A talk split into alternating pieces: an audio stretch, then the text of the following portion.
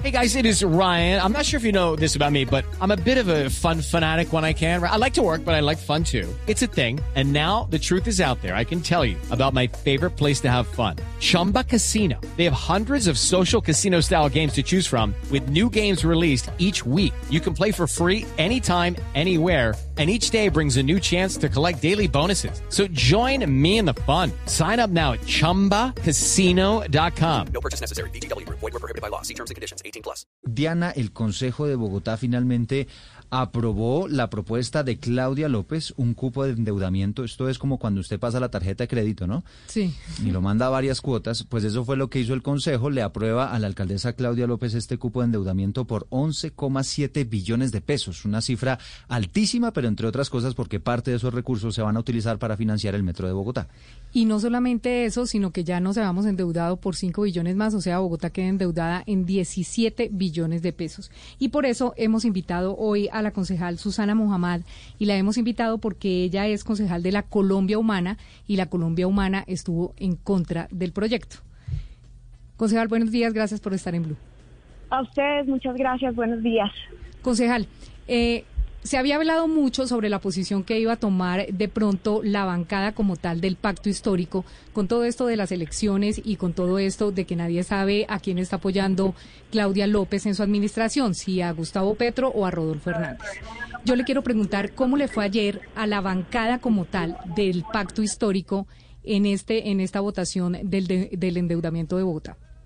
Bueno, hicimos un debate técnico, político, de conveniencia para la ciudad eh, y nos parece que la forma que fue presentado este cupo de endeudamiento y su sustento pues no son beneficiosos para la ciudad y no logramos, eh, re, digamos, recibir las respuestas que esperábamos de la administración y nuestro voto fue negativo. Entonces, doctora Susana Muhammad, eh, ¿por, qué, ¿por qué se vincula todo este tema de la coyuntura política? ¿Por qué termina metida la campaña a la presidencia con lo, las discusiones relacionadas con el cupo de endeudamiento en Bogotá? Pues porque la senadora Angélica Lozano en una entrevista a W Radio, cuando le preguntaron cuál iba a ser su opción presidencial ya en segunda vuelta, responde que eh, su voto lo definirá dependiendo de la decisión de la bancada de Colombia Humana y los concejales que están hoy en el pacto histórico en el Consejo de Bogotá con respecto a su compañera y alcaldesa eh, Claudia López y el proyecto que estaba presentando en el cupo. Pues a mí realmente, y eso lo dije públicamente, a la bancada nos pareció inaudito pues que una senadora de la República definiera su voto nacional con todo lo que se está jugando en el país frente a la decisión de votar por Gustavo Petro o Rodolfo Hernández, pues de, dependiendo del control político que hacemos nosotros en la bancada en Bogotá.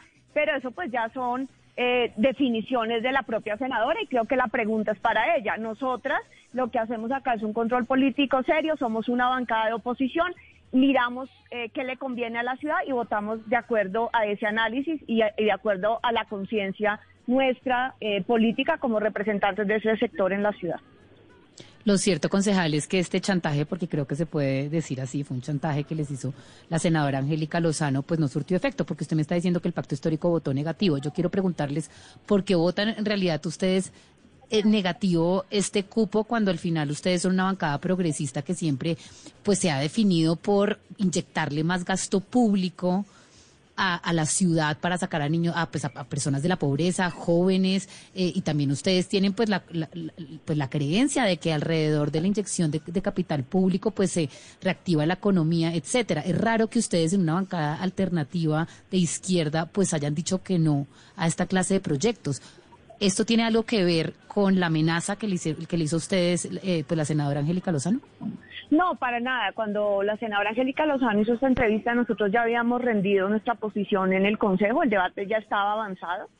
Eh, es más, ya habíamos votado en comisión eh, y nuestra, nuestra posición había sido esa. Y usted creo que hace una pregunta muy pertinente, porque precisamente ese es el punto que la bancada ha hecho control político a Claudia López y nuestro punto es que precisamente la alcaldesa no ha hecho una inversión responsable en lo social, que es lo que a nosotros nos interesa, de acuerdo a la crisis que hubo de empleo, de pobreza y que existe hoy de hambre en la ciudad de Bogotá.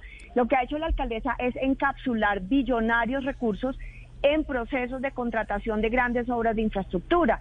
manteniendo el modelo del alcalde Enrique Peñalosa, pero con la diferencia que en esta alcaldía pues hemos tenido una crisis social no vista en Bogotá hace décadas y la atención de esa crisis no es pertinente. Fíjese cómo ayer simplemente las personas en discapacidad estaban protestando en la autopista sur porque no se les atendía con los bonos. La secretaria interior. Claro, concejal, yo creo que obviamente ah, debe haber una brecha muy grande y muchos temas sociales que, que, la alcaldía no ha hecho bien. Pero permítame eh, insistir en la pregunta de si esto no es un tema político, porque lo que uno ve aquí, más allá de cualquier cosa, es que ustedes de pronto están votando negativamente, votaron negativamente por el tema del metro, que ha sido un tema político y una, y una guerra entre Gustavo Petro y la señora Claudia López.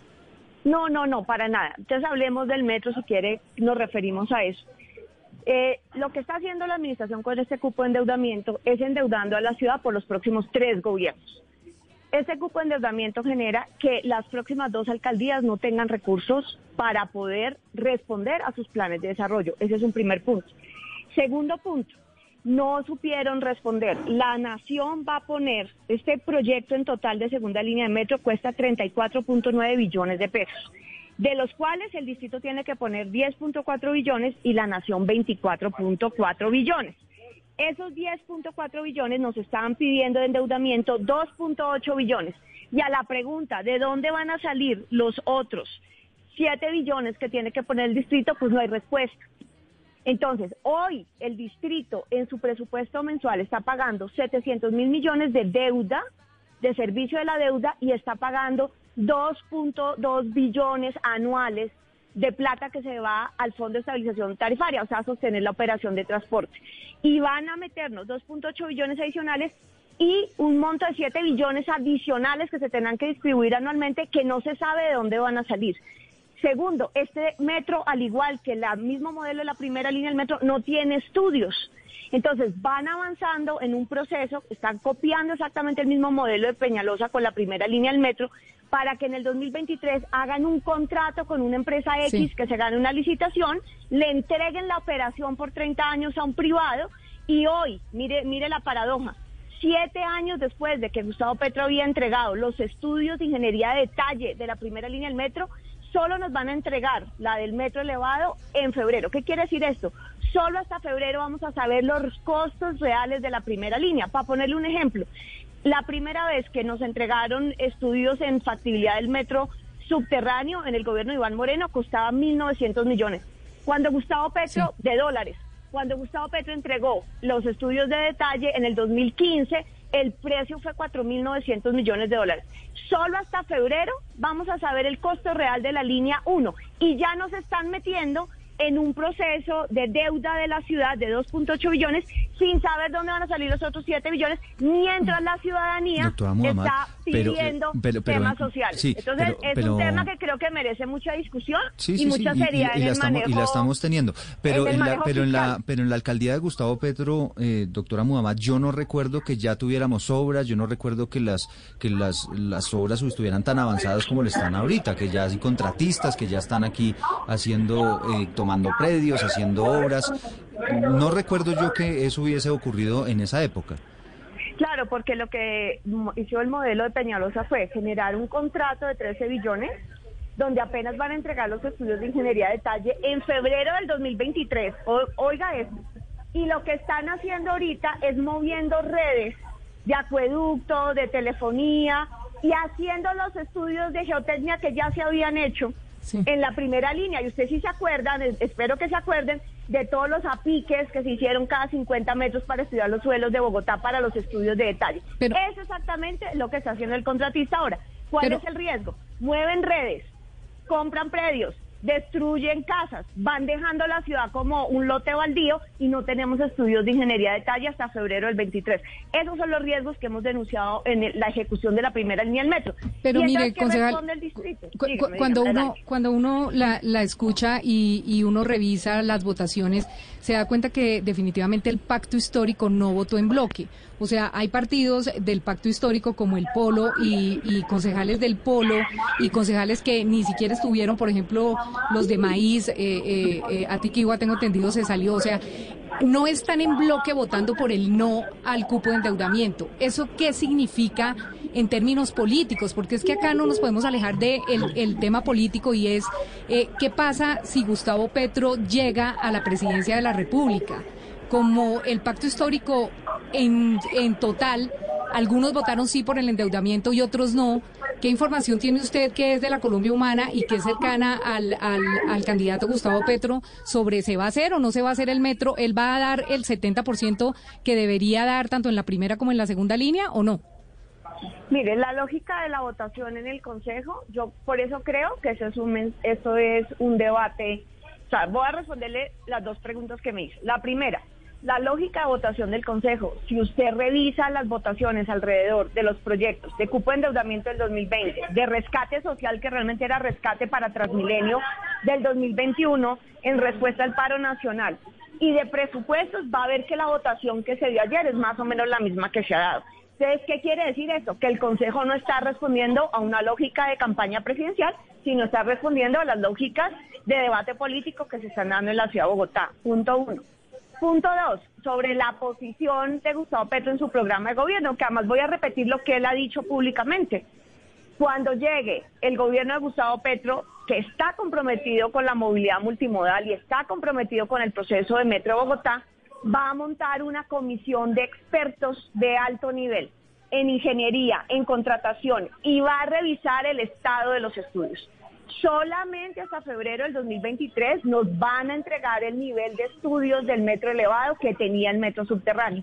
Y se va a tomar una decisión fiscalmente, técnicamente y socialmente responsable con base en esa comisión de alto nivel de cómo avanzar en el proceso de cofinanciación, además con las prioridades del nuevo plan de desarrollo que tienen que ver con mitigar el hambre y la desigualdad mm. social Pero en entonces, le entiendo, doctora Muhammad, que es un poco lo que ha venido diciendo el candidato y es uno de los temores que le confieso tienen los bogotanos y es si llega Gustavo Petro a la presidencia, eventualmente se podría frenar el proyecto Metro, por, por lo menos podría cambiar de rumbo, pero usted sabe que esos cambios de rumbo en un proyecto de estas dimensiones pues significa una parálisis que puede perfectamente durar años. Los bogotanos pueden estar seguros que se va a tomar la decisión más responsable con base en los recursos de los impuestos y con base en un análisis técnico político del estado de las cosas. Mm. En un proyecto de esta magnitud de 34 billones de pesos para la segunda línea y de casi 30 billones de la primera línea, se necesita certezas. Mire, ¿sabe cuál puede ser el peor escenario para Bogotá? Que este contratista chino no les tire el caucho de sus utilidades suficientemente y después nos empiece a dejar la obra tirada. Yo creo que nosotros debemos revisar eso con cuidado, precisamente para lograr que se haga el metro, que es el objetivo común que tenemos todos. Es Susana Muhammad, concejal de la Colombia Humana. Doctora Muhammad, gracias. A ustedes muchas, muchas gracias y muy amables por este espacio. Okay, round two. Name something that's not boring. laundry? Ooh, a book club. Computer solitaire, huh? Ah, oh, sorry, we were looking for Chumba Casino. That's right. ChumbaCasino.com has over 100 casino style games. Join today and play for free for your chance to redeem some serious prizes. ChumbaCasino.com. No purchase necessary. Forward, prohibited by law. 18 plus terms and conditions apply. See website for details.